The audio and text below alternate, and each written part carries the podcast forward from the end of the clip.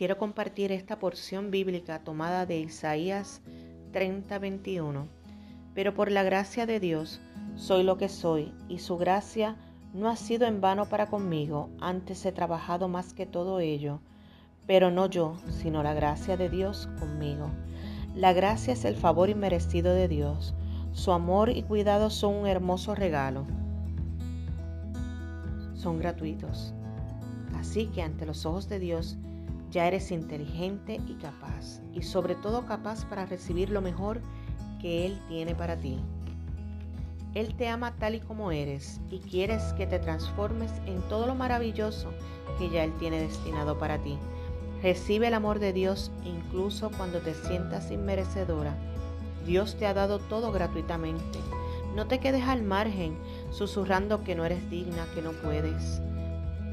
Sí, Él te espera con los brazos abiertos y te ama. Humíllate y recibe. En Proverbios 3:34 te dice, Dios a los humildes dará gracia. En Juan 15:16 te dice, Jesús dijo, no me elegiste vosotros a mí, sino que yo os elegí a vosotros y os he puesto para que vayáis y lleváis frutos y vuestros frutos permanezcan. Él te eligió así como eres, su más preciada creación. Así te dice en Hebreos 12, 1 y 2. Corramos con paciencia la carrera que tenemos por delante, puesto los ojos en Jesús, el autor y consumador de fe. Cree y confía. Eres único, irrepetible y valioso. Dios te ama.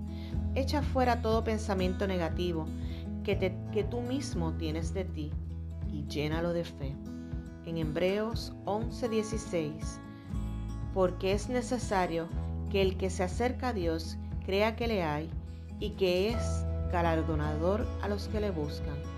Él es la respuesta, búscalo. Él está esperando ansioso por ti. Dios te bendiga.